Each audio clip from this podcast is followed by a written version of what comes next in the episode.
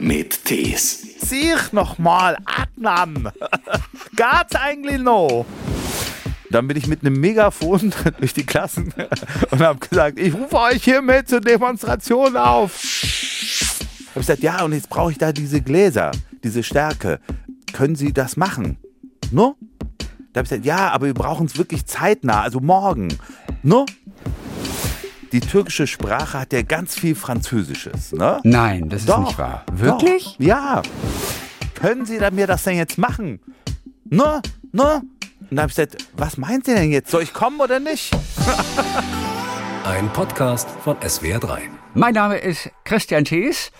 Ja, und Adnan Maral, der sitzt in München. Ja, servus. Ja, grüß dich. Äh, Christian, hallo, wie geht's dir? Danke, sehr, sehr gut. Adnan, bekannt geworden natürlich durch die Rolle des überkorrekten Kommissars und auch Familienvaters in einer Patchwork-Familie, Metin Öztürk in Türkisch für Anfänger und, ach, der Rest, ihr kennt ihn doch alle. Ja, glaube ich auch. Adnan, immer wieder ein gern gesehener Gast. Ja, vielen Dank. Oder gibt es jemanden, der sich nicht freut, wenn du irgendwo kommst?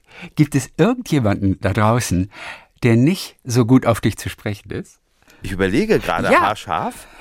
Ähm, aber mir, mir fällt niemand ein. Warum auch? Also, ich bin ja auch ein Mensch, der gerne auf Menschen zugeht. Und äh, klar, auch wenn es die Menschen gibt, äh, die vielleicht mich nicht gerne sehen oder irgendwie doch nicht, dann äh, gebe ich ihnen trotzdem auch ein Lächeln. Ein Lächeln. Kennst du das Lied noch? Da, da, da, da, da, da, da, da, da, da, da, da, Oh, da. Christian, ich bin so Ah, schlecht.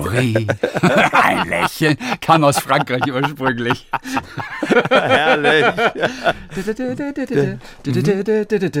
Ein Lächeln.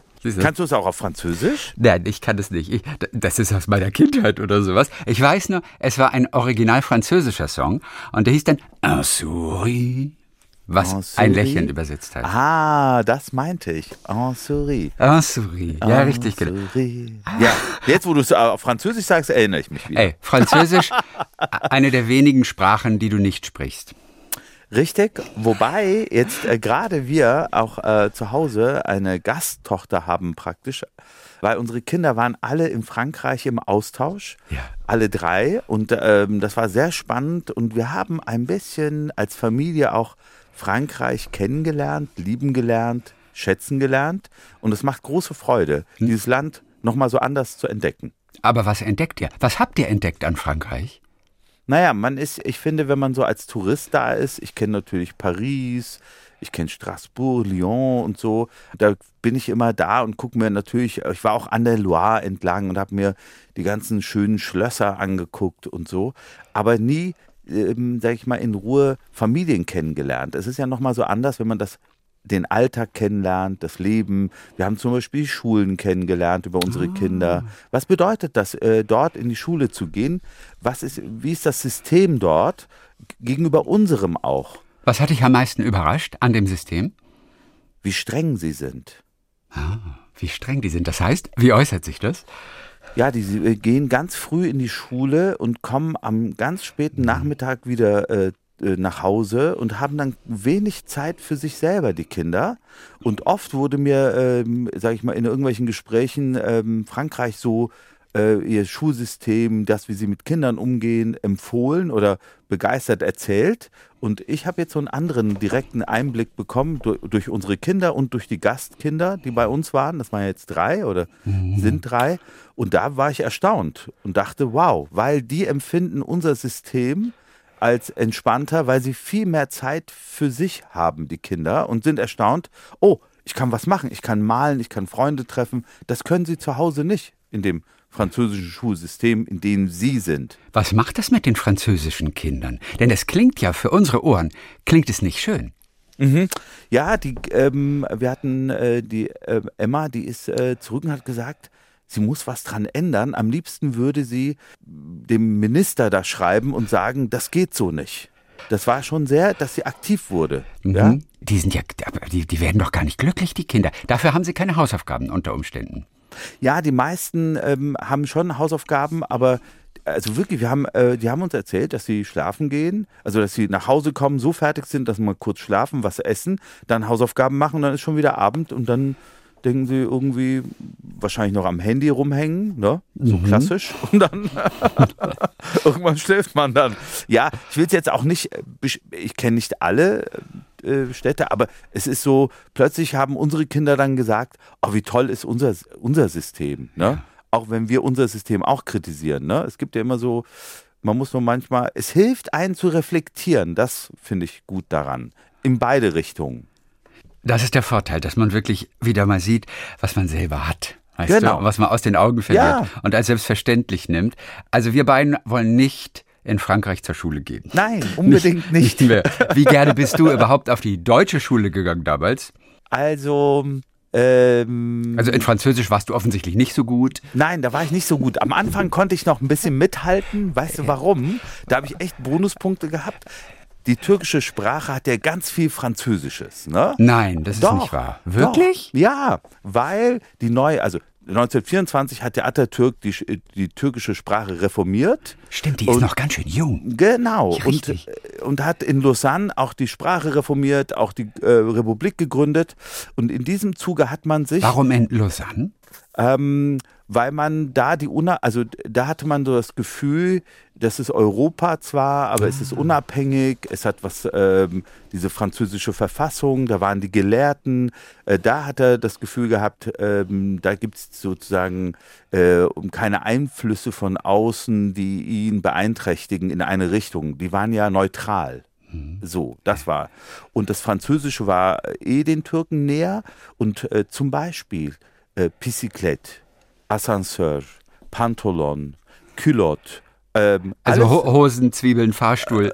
Solche Wörter. Sehr gut. Siehst du, hast du alles verstanden. ja, aus dem Französischen. Genau, aus dem, ja. Und, und mit denen, und dann habe ich irgendwann gemerkt in der Schule, als wir, äh, ähm, als äh, wir die erste Zeit äh, mit Französisch anfingen, habe ich gedacht, ah, das, das ist ja ganz ähnlich wie im Türkischen und habe dann Pluspunkte. Nur irgendwann habe ich dann den Anschluss dann, als es in die Grammatik ging, je ne pas, ne, mhm. dann den Anschluss verpasst, muss ah, ich sagen. Und was heißt ein Lächeln auf Türkisch? Äh, Gülümsemek. Guck mal, das hat nichts mit Zuri leider zu tun. ich finde das ja total spannend, dass 1901 oder wann, wann wurde das neue Türkisch sozusagen installiert? 1924. Äh, 1924. Wie war das von einem Tag auf den anderen für die Türken? Vielleicht hast du noch von irgendwelchen Großeltern das mitbekommen. Mussten die irgendetwas ändern? Haben die andere Wörter plötzlich verwendet oder wurden die in der Schule gelehrt? Was heißt das, plötzlich 1924 ein neues Türkisch einzuführen? Also genau weiß ich das Voll leider. spannend eigentlich. Ja, total. Ich weiß es leider nicht. Es ist eine spannende Zeit. Das ist schon richtig. Also wie, nein, ich müsste da auch nochmal recherchieren. Also grob, wir hatten eine Lehrerin, ich war ja von der ersten bis zur dritten Klasse in der türkischen Schule hier in Deutschland damals. Ja. Und da hat uns die Lehrerin, wir hatten eine Lehrerin, die war sehr korpulent. Der musste man auch, wenn man sie vor der Schule traf, die Taschen hochtragen. Und die hat auch diese Zeit ganz anders äh, erfahren gehabt. Und die hat uns das so erzählt äh, aus ihrer Kindheit, wie das so war, auch als Atatürk ähm, dann versucht hat, die, die Türkei zu retten, als das Osmanische Reich zusammengefallen ist und so. Und die hat uns ganz viel so erzählt. Aber was das genau im, äh, für die Menschen bedeutet hat, dass man plötzlich in der Schule saß und das neue Türkisch gelehrt bekommen hat, wie das äh, vonstatten ging, mhm. spannende Frage die Tasche hochtragen für die Lehrerin. Auch interessant, oder? Auch interessant, ne? Äh, sollen wir heute einer machen? Ja. Ähm, ja, wer weiß. Meine Frau musste noch, das war in Karlsruhe in der Schule, die musste noch für eine Lehrerin Zigaretten vom Kiosk holen. Nein. ja. Aber eine andere Zeit. Das ist zwei Jahre her. Nein, etwas länger als zwei Jahre her. Aber heute undenkbar, zum Glück, ne? Ja. Zum, zum Glück. Wahnsinn. Nein, das äh, würden, wahrscheinlich würden die Schüler auch selber auf die Idee kommen oder hätten auch so ein anderes Bewusstsein, ne, mittlerweile. Heute trennen sie ja sogar Müll und können sich das nicht vorstellen, es nicht zu tun. Das ist ja auch das Gute. Oh, herrlich. Wow. Was war dein Lieblingsfach damals? Also ich hatte, ähm, man muss ja immer so fragen, welche, also in der Oberstufe, ich hatte eine tolle Oberstufenzeit. Die mochte ich sehr. Da hatte es bei mir so Klick gemacht und ich merkte, ah, ich bin da frei. Und ähm, die Schule war toll, weil sie viele Möglichkeiten geboten hat und ich konnte mich so ausleben. Ich habe da auch so kulturell Lesungen veranstaltet, habe Autoren eingeladen, ähm, hatte große Freiheiten in dieser Schule. Deshalb war das so die tolle Zeit für mich, die Oberstufe. Ich war Oberstufensprecher und habe äh, auch zu Streiks aufgerufen. Der Konrektor hat Streik, Streik wogegen damals? Ähm, damals ging es um diese Studentengebühren, also Studiengebühren, die erhoben werden sollten. Und äh, da haben wir uns äh, mit allen Schulvertretern und Schulen zusammengetan in, in Frankfurt damals. Obwohl ihr noch nicht mal Studenten wart. Genau, aber wir haben gesagt, wir kommen ja demnächst, das wird ja schlimmer. Genau. und haben dann spontan zu Demos aufgerufen. Und dann bin ich mit einem Megafon durch die Klassen und habe gesagt, ich rufe euch hiermit zur Demonstration auf, hier und jetzt. Und der Konrektor mit hochrotem Kopf das wird Folgen haben, Adnan. Und hat es Folgen, Adnan? Äh, nee, zum Glück nicht. Man muss sagen, dass die Lehrer so fair waren. Ich bin dann ins Lehrerzimmer, weil als Schulvertreter war ich auch oft äh, bei Lehrergesprächen ähm, dabei. Also ähm, wenn die ihre äh, Sitzungen hatten für bestimmte Themen, wollten die auch, dass wir dabei sind. Und habe allen gesagt, hör zu, ähm, ich habe zur Demo aufgerufen und ich finde das ähm, richtig, politisch, ähm, weil es um unsere Zukunft geht. Ihr müsst mich unterstützen. Ihr, die haben auch immer so davon geredet, wie, ähm, wir sollten doch mehr politisch sein, wir sollten doch was tun. Und jetzt tun wir was, jetzt kriegen wir eins auf den Deckel. Und dann haben die alle geschlossen gesagt, dafür bin ich denen auch sehr dankbar, dass sie hinter mir stehen und dass es keine Nachfolgen geben würde aus ihrer Sicht. Also sie würden das verteidigen. Und das haben sie auch getan. Herrlich. Was, Toll, ne? was habt ihr jemals erreicht durch Streiks, durch Proteste? Du ganz vorne in erster Reihe. gute Frage, gell? Sehr gute Frage, Christian. Man weiß nicht mehr, oder? Manchmal, also Erfolge würden ja schon hängen bleiben. Mm. Am Ende ist es einfach nur mal die Stimme erhoben zu haben. Auch ich wichtig glaube, fürs eigene Gefühl äh, dann. Ja, ich glaube auch das Gemeinschaftsgefühl, weißt du? Also mhm, ähm, ich glaube, die, die Gebühren sind trotzdem gekommen in einem gewissen Maß. Ich kann es dir aus der Erinnerung leider nicht mehr genau sagen, ob es niedriger waren oder höher waren oder ob es gleich geblieben ist. Aber das Tolle war, in der Gemeinschaft, mhm. wirklich für etwas gemeinsam einzustehen, nach vorne zu gehen und zu sagen, hey, so nicht bitte. Wir haben Argumente, ja, friedlich natürlich, das finde ich immer das Wichtigste, dass man miteinander friedlich redet, friedlich für etwas einsteht und sagt, guck mal, das nicht. Und wir haben hier die Argumente. Mhm. das war, ja, ich kann mich leider nicht mehr so gut erinnern. Ihr habt die Gasttochter aus Frankreich, das ist erstmal eine absolute Bereicherung. Und die hast du sogar schon mit ins Fernsehen geholt, oder? Eure Gasttochter. Echt jetzt? Oder nicht? Ich dachte, ähm, äh, du hättest, die hätte schon mal was mit euch gekocht bei eurer Grillsendung. Es ist ja nicht gegrillt, es ist gekocht. Nein, hat sie nicht. Ich dachte, ich dachte, die hätte da schon mal mitgemischt. Weißt du was? Ich habe jetzt schwer überlegt, habe gesagt, nein, hat sie nicht. ich dachte, da bin ich, da bin ich nur falsch nein, informiert. Wo ich das ja, wohl her, frage ich mich genau. gerade. Okay. Nee, mit der haben wir nicht. Nein, ich habe eine neue Partnerin bei der Grillsendung. Ja. Ähm, und ich habe ja bisher mit Ali Güngörmisch gegrillt. Ja. Der Mann ist aber so schwer beschäftigt und hat so viel zu tun. Das ist die offizielle Erklärung. Nein, ist wirklich so. Wir schätzen uns sehr und ich mag ihn sehr. Aber der, die Termine. Das ist die offizielle Erklärung. Genau, das ist die. Wunderbar. Aber ich erzähle mal trotzdem weiter, mein Lieber, damit es offiziell bleibt. Ja, wir wissen, dass das, was jetzt folgt, ist lediglich die offizielle Erklärung. herrlich, herrlich. Ähm, also, und ähm, weil der kaum Termine zustande gekriegt hat mit uns äh, mhm. und, ähm, und wir haben auch einen neuen Sendeplatz beim BR, haben wir eine junge Köchin gefragt. Das ist die Ivana Ströde, die selber äh, südafrikanisch-indisch deutsche Wurzeln hat und seit ungefähr sieben Jahren hier in Bayern lebt, die wir gefunden haben und die eine tolle Köchin ist und die das Feuer liebt, weil sie in Südafrika, sagt sie, ich bin am Grill aufgewachsen. Das war für uns normal. Ja, und sie ist eine ausgebildete Köchin, hat auch im Sterneküche gearbeitet in Südafrika, aber ähm, hat wieder mit mir den Grill für sich in Deutschland entdeckt. Und es macht wahnsinnigen Spaß, äh, ihr dabei zu helfen. Bei euch war es auf jeden Fall spät gestern Abend. Ne? Die Kids sollten euch ja was kochen. Hat es geklappt gestern Abend? Gestern Abend hat es äh, tatsächlich. Du hast Infos, ich merke. Ja. Irgendwoher hast du Infos. Es ist immer gut, wenn man Freunde bei der CIA hat. Sehr, sehr gut, Christian.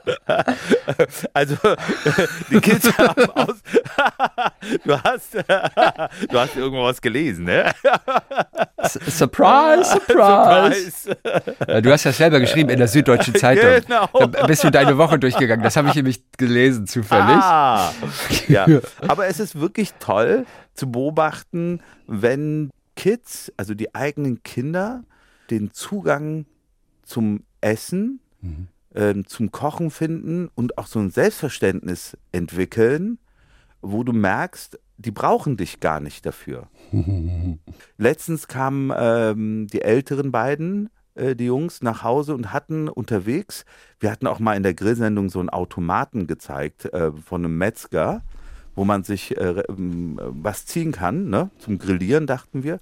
Dann haben die sich was geholt, die kamen von der Party und haben dann angefangen, plötzlich nachts um zwölf in der Küche zu köcheln. Und ich saß da und dachte, äh, was macht ihr jetzt? Ja, wir haben Hunger, wir kochen jetzt hier was. Und das fand ich beeindruckend. Und das nicht nur Fast Food, sondern wirklich sich ein Stück gutes Fleisch geholt, vom Metzger, beim Automaten zwar, aber das ist ja auch toll. Ja, klar. Und dann haben die noch Udon-Nudeln noch dazu und was weiß ich nicht. Und ich war so, also äh, war so baff. Und das war immer so unser Wunsch und weil wir das auch als Familie tun, Franziska, meine Frau und ich, und dass wir das weitergeben konnten. Und das zum Beispiel Fast Food ist wirklich ähm, wenig äh, Diskussion in der Familie. Darauf bin ich sehr stolz. Habt ihr alles richtig gemacht. Naja, weiß ich jetzt nicht richtig, sondern wir haben einfach eine Wertschätzung denen Ja. gegeben. Hast du was abgekriegt vom Essen denn? Als Ja, du ich plötzlich in der Küche probieren. standest. Du, du durftest probieren. Genau, da kam so eine Gabel. Probier mal, Baba. Wie findest du? Und ich so, oh, lecker. Und das Ja. war's dann. Äh, Genau. Und dann haben sie gesagt, du kannst schlafen gehen. Wir essen hier in Ruhe. Adnan, ich zitiere ganz kurz aus dem Artikel in der Süddeutschen Zeitung. Mhm. Montag. Wir drehen neue Folgen. Grillen mit Adnan und Ivana. Heute Abend kocht unsere Gasttochter. Was Französisches natürlich. Ach so, das war gar nicht im Fernsehen gemeint, sondern die hat bei euch Genau. zu Hause. Und deswegen Also, kam ich Christian. drauf. Und ich dachte, die kocht bei euch in der Sendung. Nein. Weil das direkt danach folgte. Wir drehen neue Folgen, grillen mit Adnan. Heute Abend kocht unsere Gasttochter. Was Französisches natürlich. Und da dachte ich, die hast du mit in die Fernsehsendung genommen. Ah, nein, Oh, jetzt hab- nein. Ich dachte schon gerade, wo habe ich das denn her? Alles klar. Das war einfach nur unglücklich so aneinandergereiht, diese Mhm. Adnan, wir gehen aufs Wasser ein bisschen, ne? Ja. Wir gehen aufs Wasser. Es gibt eine neue Serie mit dir, die Vapo Elbe, eine neue Vapo sozusagen.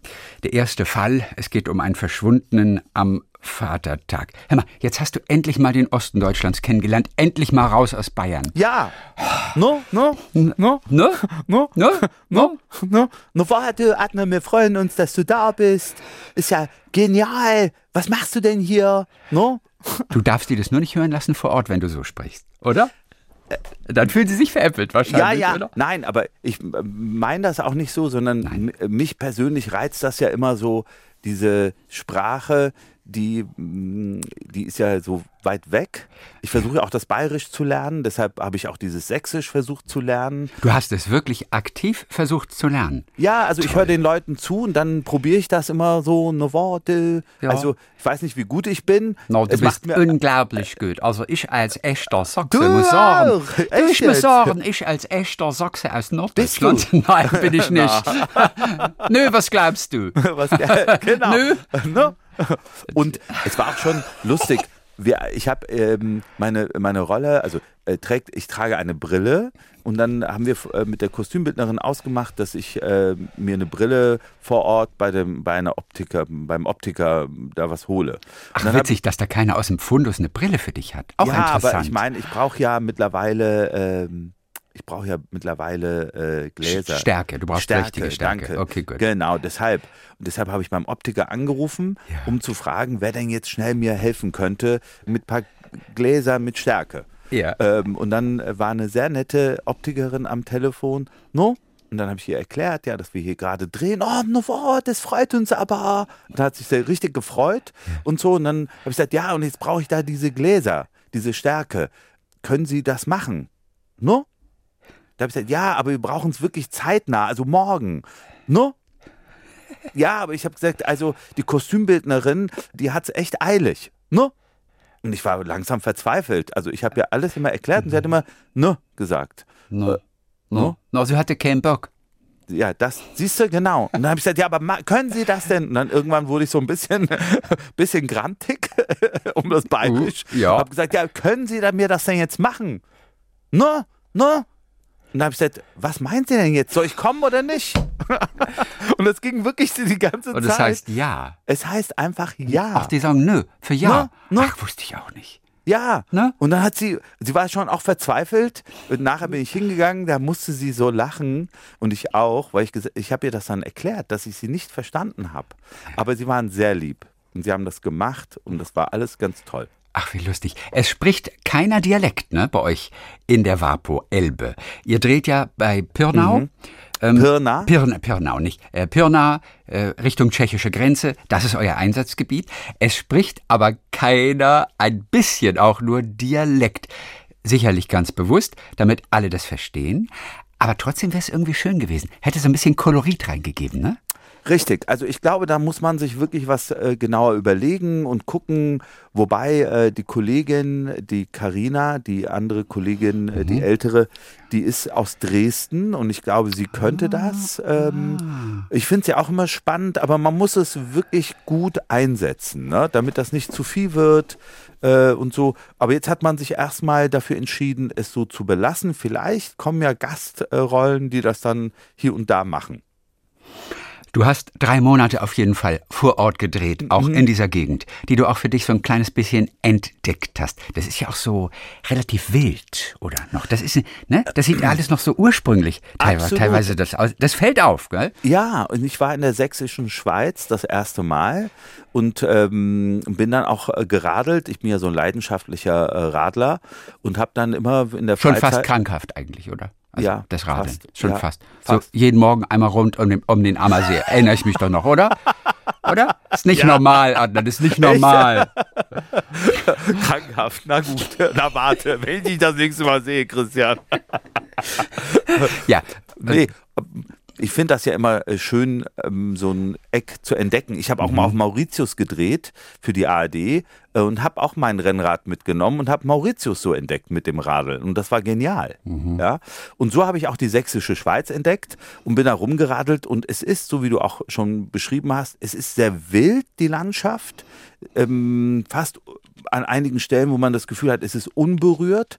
Gegenüber Oberbayern, Oberbayern ist ja doch sehr geordnet auf eine Art, mhm. auch wenn es auch eine tolle Landschaft ist. Und gegenüber dem ist es richtig wild, dschungelhaft fast an einigen Stellen. Du hast natürlich auch Kontakt aufgenommen zu den Menschen. Das ist ja auch das Spannende. Ohne dass wir jetzt natürlich in Klischees sprechen, aber Menschen einer bestimmten Gegend sind von einem bestimmten Schlag. Wie hast du die Menschen dort in Pirna und Umgebung erlebt. Was ist so typisch? Außer vielleicht so die Situation dort natürlich bei der Optikerin, was ja wirklich großartig ist. Aber was hast du für Menschen, was hast du für einen Schlag kennengelernt? Naja, ich war auch untergebracht in Pirna. Also ich habe das bewusst für mich entschieden, dass ich da vor Ort bin und mhm. nicht, die anderen waren in Dresden untergebracht und ich wollte einfach, ähm, Pirna ist ja wirklich ein sehr schmuckes Städtchen, mhm. ähm, hat eine tolle Altstadt ähm, und da habe ich so langsam durch diesen Alltag, den man dann hat, was kann man auch so, trifft man Menschen immer wieder, ich habe die eine Postbotin immer morgens getroffen und wenn ich sie nach was äh, gefragt habe, hat sie mir äh, sehr schnell geholfen, hat mir das dann erklärt, weil sie kannte sich natürlich, die kam immer mit dem Fahrrad. Und äh, meine Nachbarin oder meine Vermi die Mutter meiner Vermieterin von der Ferienwohnung, die war auch entzückend, äh, die auch immer, und Herr Maral, drehen Sie wieder? Und ich so, ja, ja, und wird es denn spät? Hab ich gesagt, warten Sie auf mich? Also die hatten auch so einen eigenen Humor, aber sehr freundlich auf eine Art.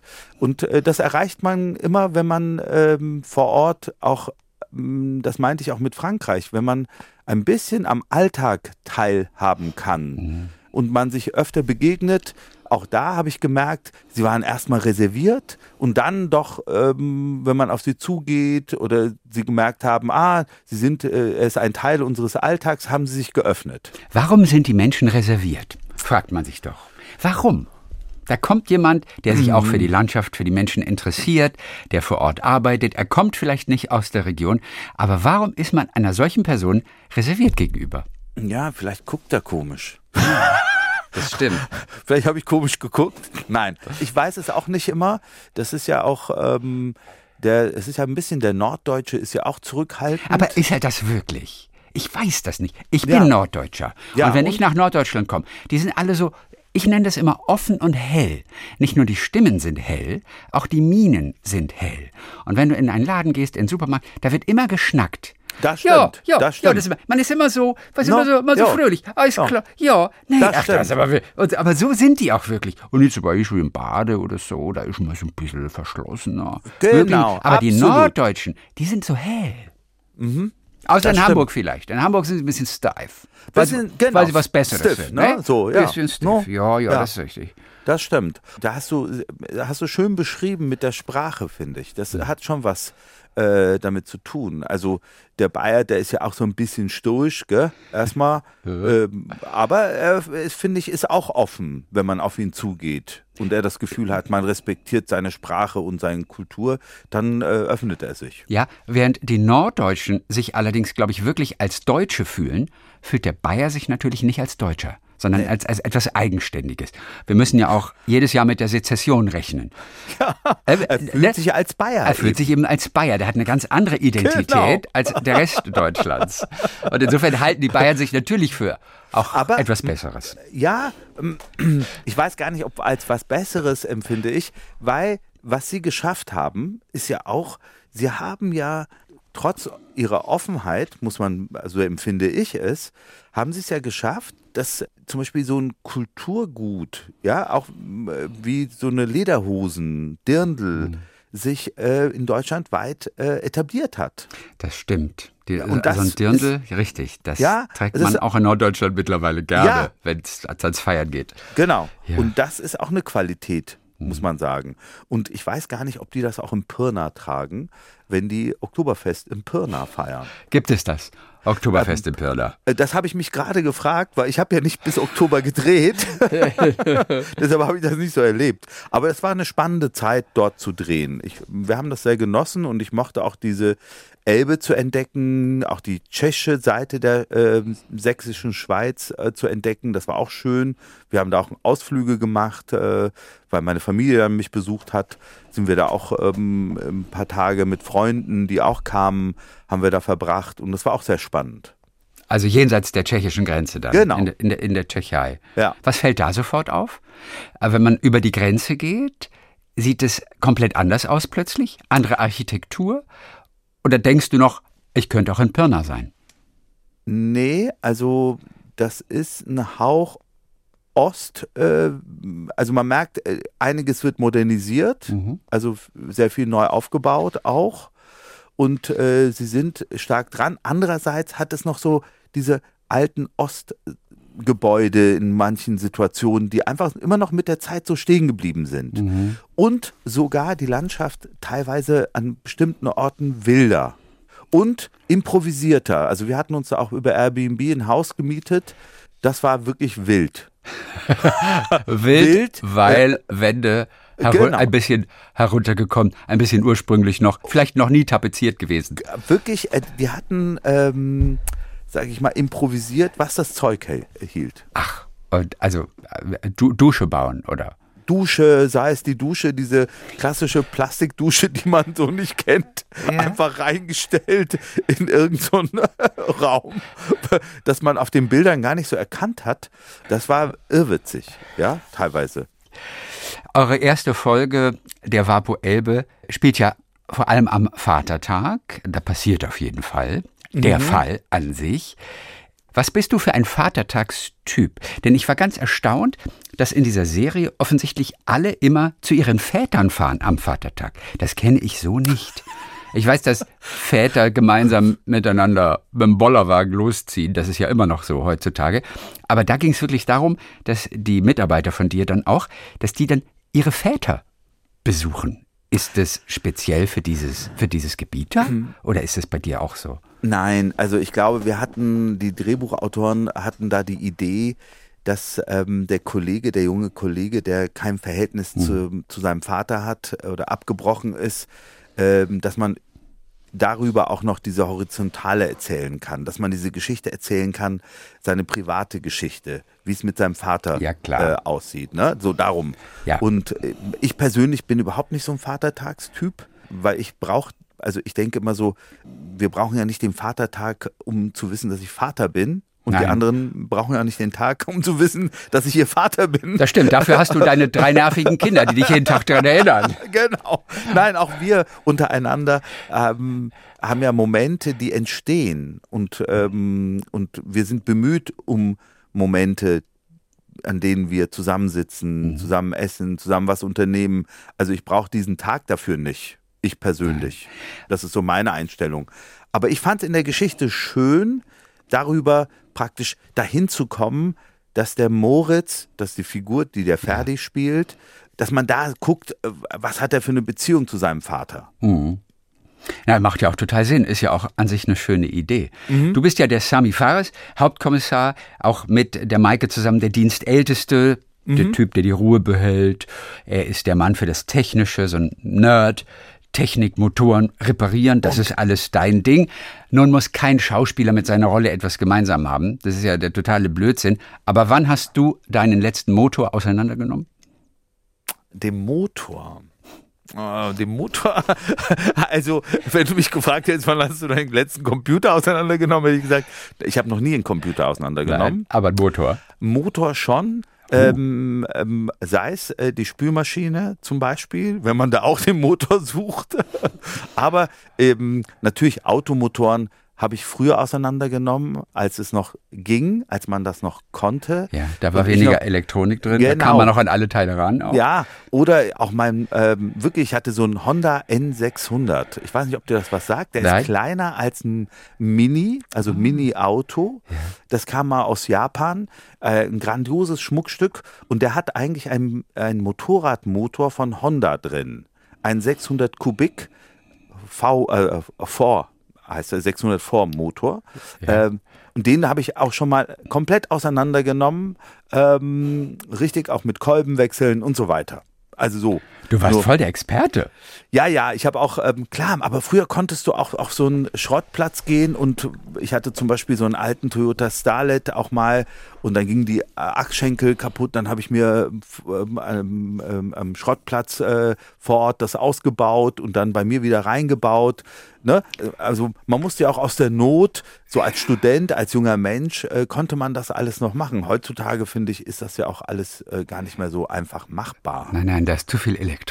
Hattest du das von deinem Vater mitbekommen? Eigentlich Ja. diese Liebe für Motoren, Autos, fürs selber Schrauben? Ja, mein Vater hat äh, früh schon ähm, auch aus der Not heraus, haben wir zum Beispiel die Bremsklötze äh, haben wir selber gemacht und da ich ja der, habe ja noch zwei ältere Geschwister, also Brüder und ich war der Jüngste, der immer äh, ihm helfen musste. Adnan, komm, wir machen jetzt mal die Bremsen. Alles klar. und dann bin ich mit. Und dann haben wir die noch entlüftet und so.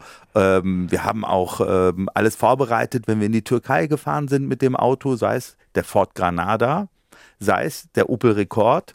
Wir haben das alles äh, zusammen mit meinem Vater immer äh, repariert, vorbereitet, gecheckt äh, und dann auf die lange Reise gegangen und zum Glück, toi toi toi, nie irgendwo hängen geblieben. Außer die Liebe zum Schrauben, was hast du, und das ist ja eine der spannendsten Fragen für jeden von uns, was hast du von deinem Vater mitbekommen, was du oder auch deine Frau auch wirklich an dir entdeckt hast irgendwann?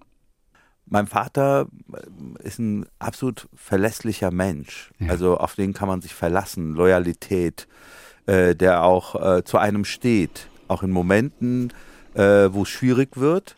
Und äh, das ist etwas, ähm, was ich von meinem Vater bekommen habe. Ähm, der zu, auch in schwierigen Zeiten, sei es als Jugendlicher, auch später, aber auch Menschen um ihn herum, ähm, gegenüber Verwandtschaft, gegenüber Bekannten, da war er immer loyal, verlässlich. Was war so eine Situation zum Beispiel, die man als schwierige Zeit dann bezeichnen könnte? Hm, Schwierig ist natürlich auch immer, wenn jemand krank ist oder auch äh, finanziell schwierig ist. Äh, mein Vater hat äh, zum Beispiel seinen Geschwistern auch versucht immer zu helfen. Ne? In Zeiten, wenn die sich gemeldet haben, äh, dann ähm, hat er gesagt, okay, da müssen wir gucken, wie können wir ihnen helfen, wie können wir beistehen. Die dann also, auch in der Türkei dann noch waren. Genau, die in der Türkei okay. waren. Mhm. Und dann vielleicht finanziell auch nicht so gut standen wie, genau. äh, wie eure Familie dann. Ja. Mhm. ja. Und dann hat man ihnen natürlich geholfen oder was mitgebracht. Aber auch, ähm, er hat sich auch bei ihnen gemeldet regelmäßig. Ne? Dieses mhm. seelische, wie stehe ich bei, wie kann ich helfen in schwierigen Zeiten, auch in Krankheiten. Und ähm, dass man da auch nicht einfach äh, wegschaut oder auch auf die Menschen zugeht, das finde ich schon auch eine wertvolle Geschichte. Mhm. Also das habe ich lange nicht verstanden als äh, Jugendlicher. Und dann später auch verstanden, wie wichtig das ist. Und wann hat deine Frau das letzte Mal gesagt, natürlich auf Schweizerdeutsch, weil sie ist ja Schweizerin, sagt, ah, du bist genauso wie dein Vater. Oh, da, oh, das sagen wir uns eigentlich nicht so, weil wir eigentlich so davor, das finde ich immer so ein bisschen, ist ja immer so komisch. Nee, das, ähm, ja. also, das ist ja. Ja, dann ist die Ehe auch fast vorbei. Ja. Wenn der Satz kommt. Ja, danke. Ähm, nee, das, das ja. sind wir nicht die Ty Also das finde ich ist so. Man schätzt ja seinen Vater und ja. warum soll man da. Man hat bestimmt Sachen von seinem Vater, das ähm, mhm. aber auch nicht nur Negatives oder so. Das meine ich jetzt. Also fern. Aber wenn sie meckert, wenn sie mal sauer ist auf dich, ja. In welcher Sprache findet das statt? Denn eure gemeinsame Sprache ist ja das Deutsch mhm. für die ganze Familie. Äh, du hast natürlich noch das Türkische, äh, Schweizerdeutsch. Du bist, du bist mittlerweile auch Schweizer ja sogar, weiß ich auch noch. Ah, genau. aber, hast du nicht vergessen? Aber wenn, ne? nee, habe ich nicht vergessen. Aber wenn sie schimpft, bestimmt, bestimmt in ihrer Ursprache, ja, oder? sich nochmal, Adnan. Geht's eigentlich noch? oh, das versteht man ja sogar. Das ist gut, ja. geht's eigentlich noch? Ja. Ach, toll. Ja, ja, das macht, äh, da weiß ich schon, oh, jetzt bist du besser ruhig. Ja. Und gibst alles zu. Ich glaube, es ist gleich Zeit fürs Mittagessen, bevor du Ärger kriegst, verstehst du, und sie von hinten kommt mhm. und sagt, ey, jetzt hört bitte mal auf, Zeit fürs Mittagessen. Hören wir auf. Adnan, Dankeschön für heute wieder. Es war wieder ein großer Spaß und da du das Verlässliche von deinem Vater übernommen hast, bin ich sicher, dass wir uns auch bald wieder hören. Ja, unbedingt. Vielen, vielen Dank für die Zeit und es war wieder grandios, ähm, mit dir zu sprechen. Ach, das vielen sagst Dank. du doch zu jedem. Nein, nur dir, mein Lieber. Andan Varal. Ab dem 14.02. geht es los mit der Vapo Elbe. Er ist dort als Hauptkommissar dann zu sehen. Und zwar letztendlich ein Türke aus Bayern, der einen Libanesen in Sachsen spielt. Schöner geht es nicht. Geht es nicht. Du hast es super schön gesagt. Danke. Grüße nach München. Mache ich. Vielen Dank, Christian. Gute Zeit. Talk mit Tees.